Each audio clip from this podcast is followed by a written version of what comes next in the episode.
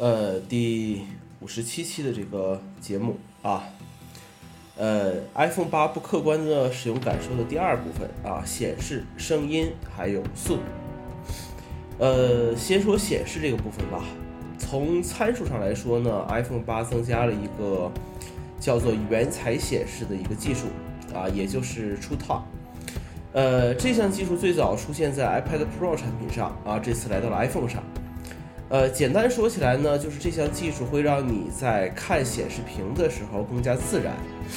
它可以根据这个周围环境的这个色温来调节屏幕的白平衡，啊，让屏幕上显示的内容呢看起来像在纸上一样，啊，就是你看起来很舒服。呃，这些东西说出来的时候，好像你可能感觉没什么，你觉得这东西，呃，也就无所谓嘛，对不对？但是你真正使用过一段时间之后，你再去用这个没有出烫技术的这个显示屏的时候，你就会发现这种区别。呃，这是一种使用之后的一种叫润物细无声的那种感觉。刚开始使用的时候你不觉得怎么样，但是你没有这个东西之后，你就会发现已经不习惯了。呃，把一个既有的技术用一个高大上的名词包装起来，其实非常简单。啊，业界有很多这样的例子，广大消费者呢也愿意被这种东西所迷惑。但是，一项技术如何成为一个大家都愿意去使用的东西，这个就要看厂商怎么样去包装了。呃，苹果在这个新技术的采用上的这个速度是非常慢的，但往往是后发制人。你比如说这个指纹识别。呃，双镜头、NFC、双扬声器、无线充电、快速充电，其实，在很多在苹果在 iPhone 上使用的技术，我们都可以在更早的安卓手机上找到一些相同点。呃，但是用起来的感受呢，依然是，哎，这个苹果做出来的这种感受就会是相当好的。呃，你会觉得这个技术离你去很近。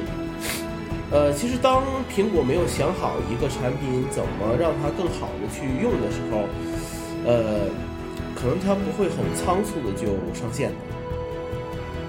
那我们再来说这个声音啊，声音。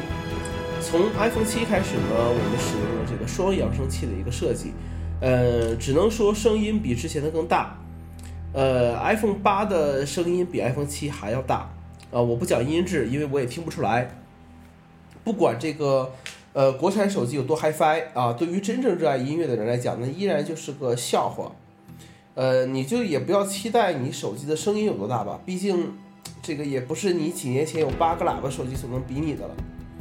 呃，只是说我在洗澡的时候 听这个郭德纲的声音会啊更清晰了。呃，依然没有耳机孔，那又怎么样呢？对不对？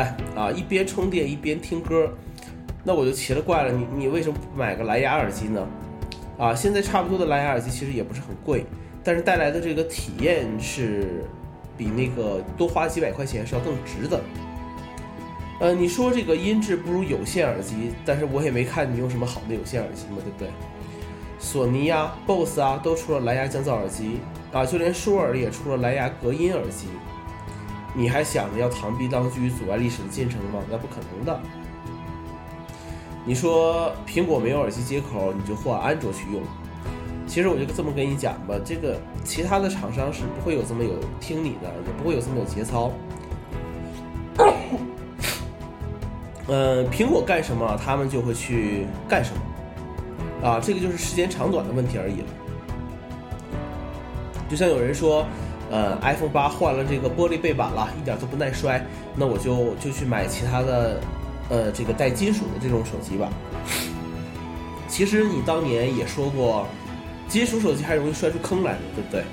还容易做弯掉呢。这个这个每一种材质都是有特特特殊的这个物理性质，对不对？所以说，哎，有很多借口真的是啊很没意思啊，很没意思。那么第三个问题，这个 A 十一有多快？看那个跑分呢，其实呃没什么意思啊，因为那就是一串数字罢了。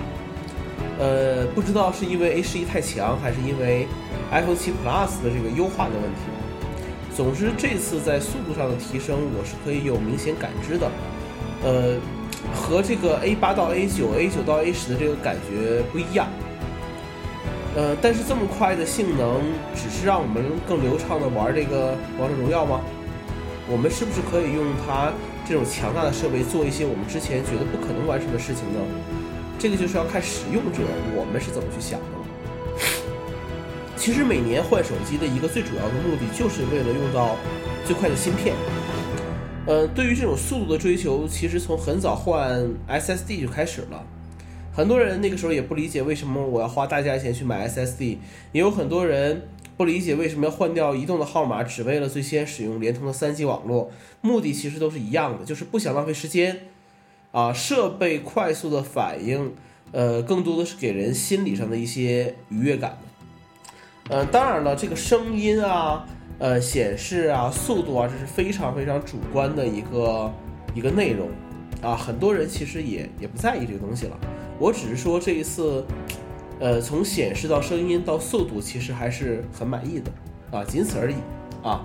好了，以上就是今天的内容啊，我们下期节目再见。